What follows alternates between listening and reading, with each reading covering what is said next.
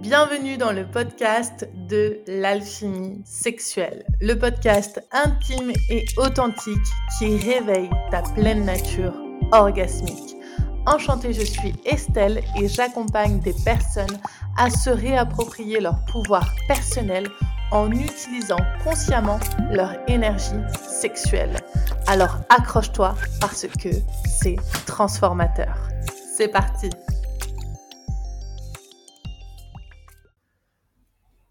Hey, je suis ravie de vous retrouver pour ce nouvel épisode de l'alchimie sexuelle. Merci d'être fidèle au rendez-vous. Alors cette semaine, on va aborder un thème assez intéressant et au final qui est hyper présent dans la vie sexuelle et dans la vie en général. Et je vais vous donner trois remèdes eh bien, pour guérir la jalousie. Parce que la jalousie, au final, c'est quelque chose qui vraiment peut être maladif et qui vraiment peut pourrir la vie d'un couple, mais surtout d'une personne, en fait. Parce que, en règle générale, ça pourrit surtout la vie de la personne qui le vit même si par effet ricochet, cela peut avoir des incidences assez importantes sur la vie de couple également. Donc avant de rentrer dans le vif du sujet et avant de vous donner euh, les trois remèdes euh, que, euh, que j'ai envie de vous partager dans cet épisode, eh bien déjà, pour commencer, il faut essayer de comprendre pourquoi on est jaloux. Qu'est-ce que vient déclencher la jalousie en fait? Qu'est-ce qu'elle vient nous dire? Et quand je dis qu'est-ce que vient déclencher la jalousie, je vous parle pas du dernier événement qui s'est passé dans votre vie de couple, euh, de euh, voilà de la dernière situation qui s'est passée parce qu'il s'est passé ci, s'est passé ça, euh, Instagram, je ne sais quoi, ou des messages, enfin voilà, tout ça c'est des faits, mais derrière tout ça, quelle est l'origine de cette jalousie? Et c'est vraiment à cette origine qu'il faut essayer de remonter pour pouvoir en comprendre le sens profond en fait. Et donc en général, quand on essaye de remonter un petit peu la source, quand on essaye un petit peu de remonter d'où part cette jalousie, eh bien on se rend compte que elle a différentes origines. Et ici, je vais vous en citer quelques-unes pour que vous puissiez vous reconnaître et surtout que vous puissiez commencer à faire ce travail de regarder d'où elle part en fait, d'où est sa source, d'où commence toute cette cascade de situations, d'émotions euh, qui s'enclenchent en fait et qui laissent place à une jalousie qui parfois peut être maladif. Et donc, en règle générale, on pourra remarquer que la jalousie, elle part souvent d'un énorme manque de confiance en soi. Elle part souvent d'un malaise qu'on a avec nous-mêmes, d'un malaise qu'on a avec son corps, ou même parfois d'un jugement très sévère qu'on a envers nous-mêmes. Mais elle peut parfois aussi prendre sa source dans des événements passés, parce que on a été trompé par le passé, parce qu'on s'est senti trahi, ou parce que on a mis sur un piédestal la personne avec qui on est et on estime qu'on n'est pas à sa hauteur, qu'on n'est pas assez bien pour cette personne. Ou alors, ça peut même être quelque chose qui prend sa source dans des schémas qu'on a vécus avec nos parents, des schémas qui se répètent. Et en fait, tout ça, c'est l'origine de la jalousie, de d'où elle part en fait, de pourquoi on est jaloux. C'est pas tant la situation de euh, il a regardé telle personne ou elle a fait ci ou elle est sortie sans moi ou elle m'a pas envoyé de message euh, parce qu'elle devait rentrer à telle heure, elle est rentrée deux heures plus tard.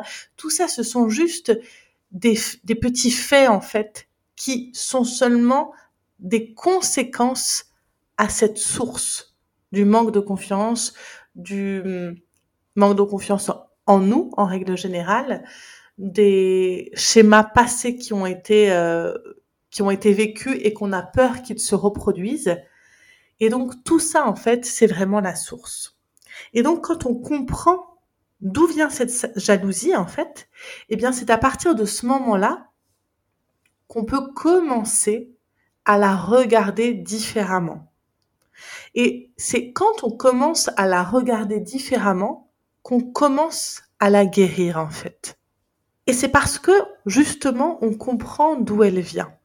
Et en comprenant d'où elle vient, bien l'idée c'est pas de se morfondre sur soi-même, mais l'idée c'est de pouvoir avancer et de pouvoir comprendre quel est son message. Qu'est-ce qu'elle vient nous dire?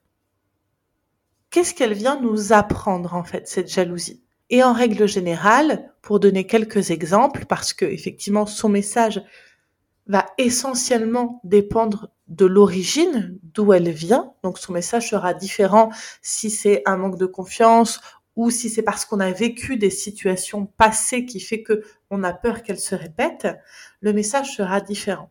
Mais pour vous donner quelques exemples, eh bien en fait son message ça pourrait être reconnais ta valeur. Apprends à t'aimer.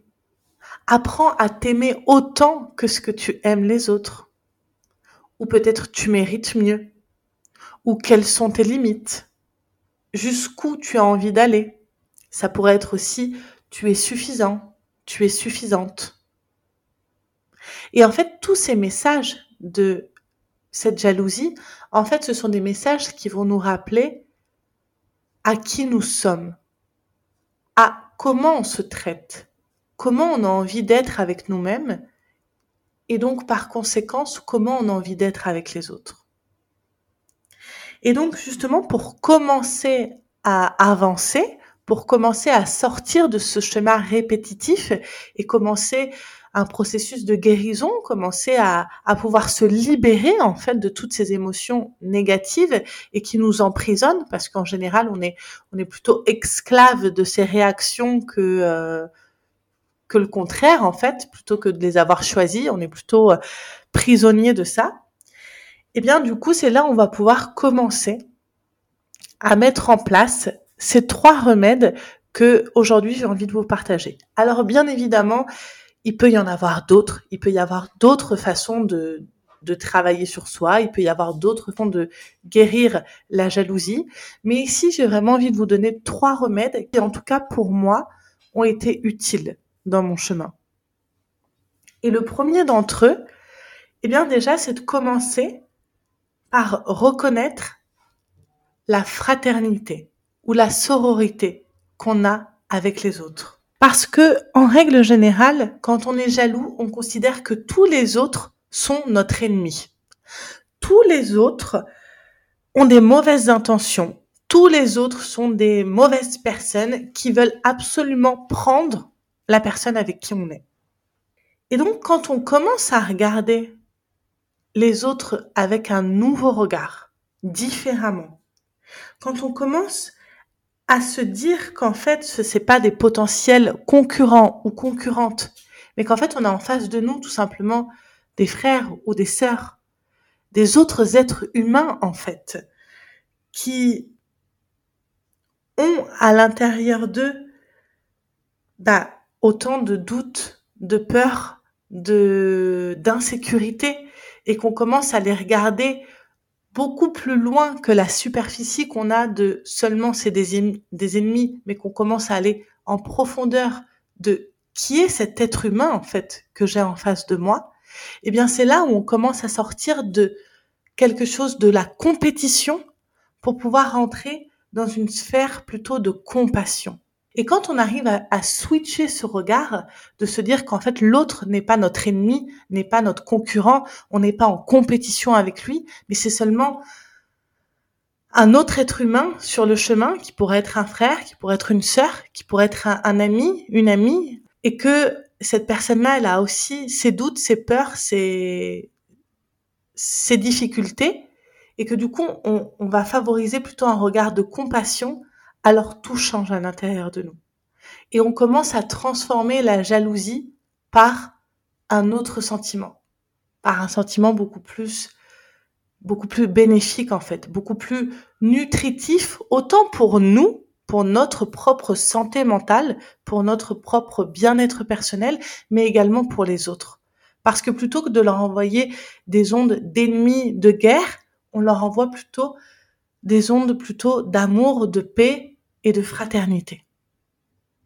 Ça, c'est déjà un des, premiers remèdes qui n'en est pas des moindres parce que c'est un vrai switch en fait, c'est un vrai changement de perspective pour voir l'autre totalement différent de ce qu'on a été habitué à le voir. Ensuite, le deuxième des remèdes que j'ai envie de vous partager, alors ça me fait assez rire parce que je vais utiliser un mot que je n'ai pas du tout l'habitude d'utiliser et qui est même plutôt le contraire de ce avec quoi je me qualifie. Mais je pense que parfois c'est intéressant de, de voir ça. En fait, c'est la fatalité. Il y a un moment donné où tout ce qui doit arriver arrive. Et peu importe qu'on ait mis des chaînes à l'autre, qu'on l'ait enfermé, qu'on l'ait interdit de sortir, qu'on l'ait privé de téléphone, qu'on connaît tous ses codes de son adresse mail, de son téléphone, de qu'on va vérifier son WhatsApp tous les jours, etc. Peu importe tous les efforts qu'on fait pour essayer de contrôler l'autre, quoi qu'il arrive, si cette personne a envie de partir, elle partira. C'est même plus, plus on l'enfermera, plus on aura envie de sortir. Tout simplement parce que la liberté, c'est le premier des cadeaux qu'on a. Et c'est ce vers quoi notre être profond va toujours aller. C'est ce qu'il va toujours rechercher. Et en règle générale, quand on se sent enfermé dans une situation, qu'elle soit amoureuse, professionnelle ou, peu importe, on cherche toujours une façon de s'en sortir. Donc, il y a un moment donné où même si moi, personnellement, ce mot, la fatalité, c'est vraiment un mot euh, que j'utilise pas souvent et comme je vous ai dit, euh, je me considère comme étant l'opposé d'une personne fataliste, mais parfois, cette fatalité, elle peut nous aider à lâcher prise. Elle peut nous aider à faire baisser les armes, en fait, et à nous rendre compte qu'en réalité, le vrai amour partagé, il naît toujours d'une profonde liberté. Parce que la personne qui est avec vous, elle est avec vous par choix. Elle est avec vous parce qu'elle vous a choisi.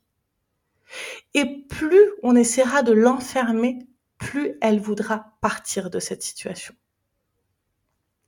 Et quoi qu'il arrive, c'est pas parce qu'on essaye de contrôler que ça n'arrivera pas.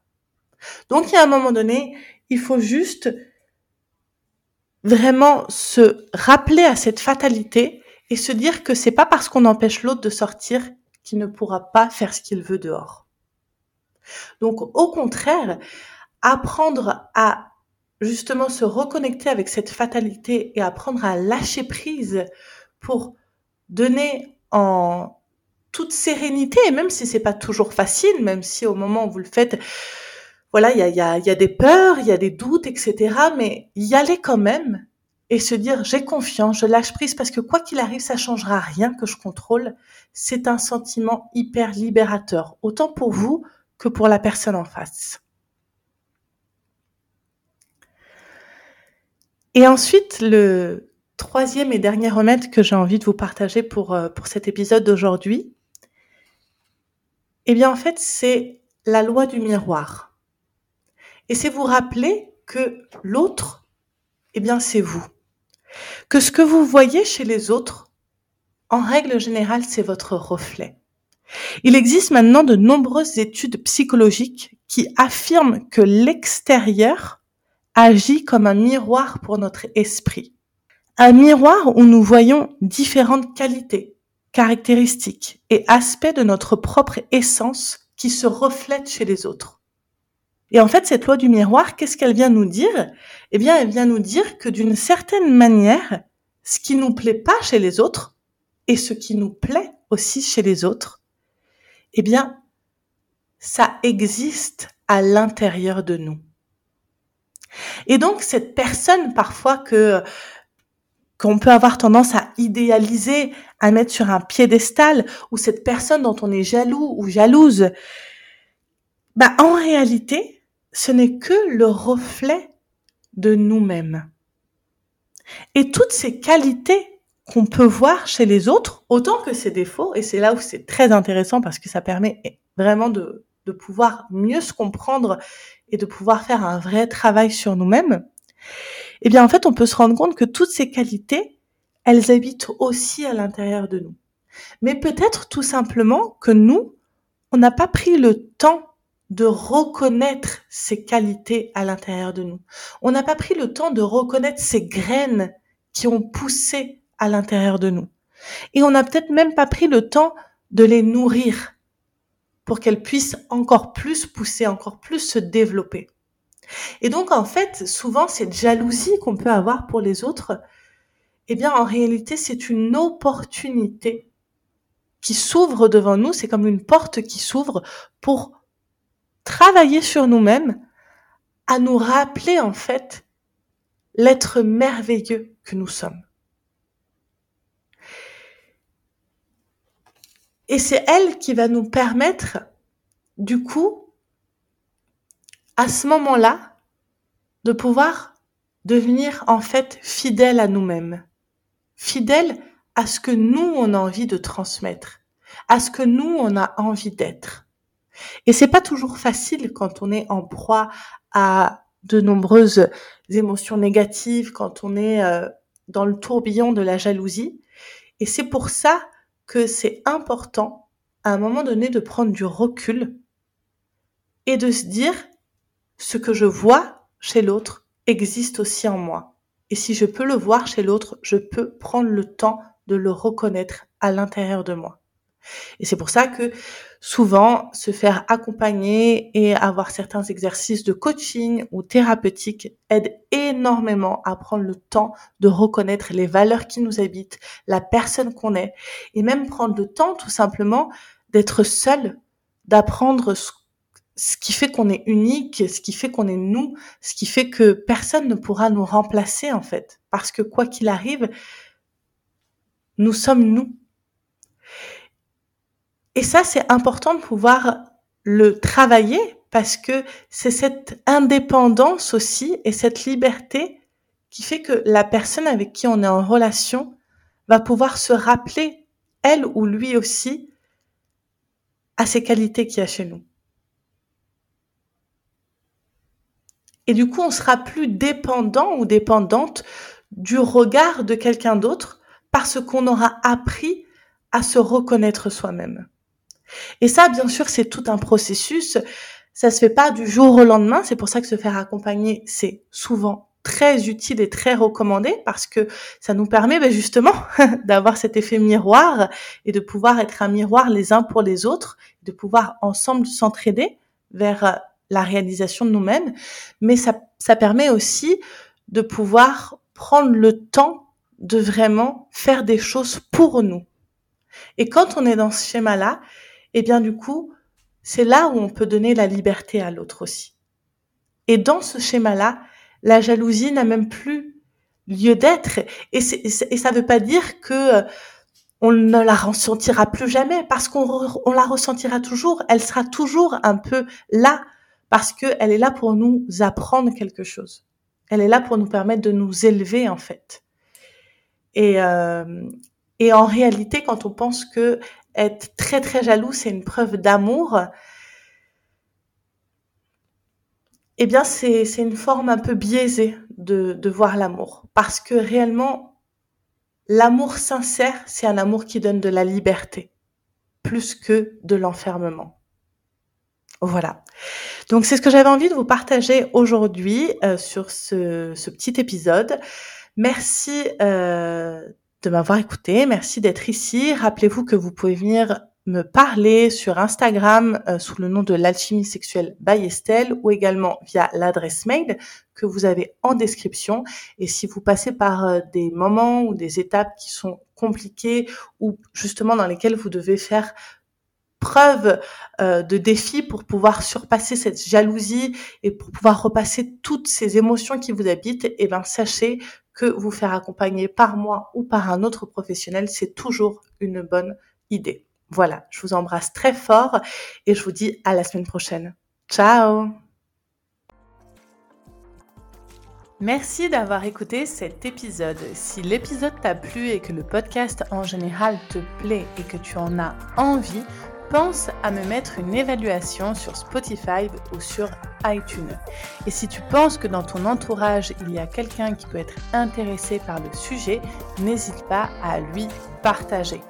Et surtout, viens connecter avec moi sur Instagram. J'adore avoir tes retours et connecter avec toi. Tu peux me trouver sous le nom de l'alchimie sexuelle by Estelle. Merci beaucoup de ton écoute. Je te dis à la semaine prochaine et je t'embrasse très fort.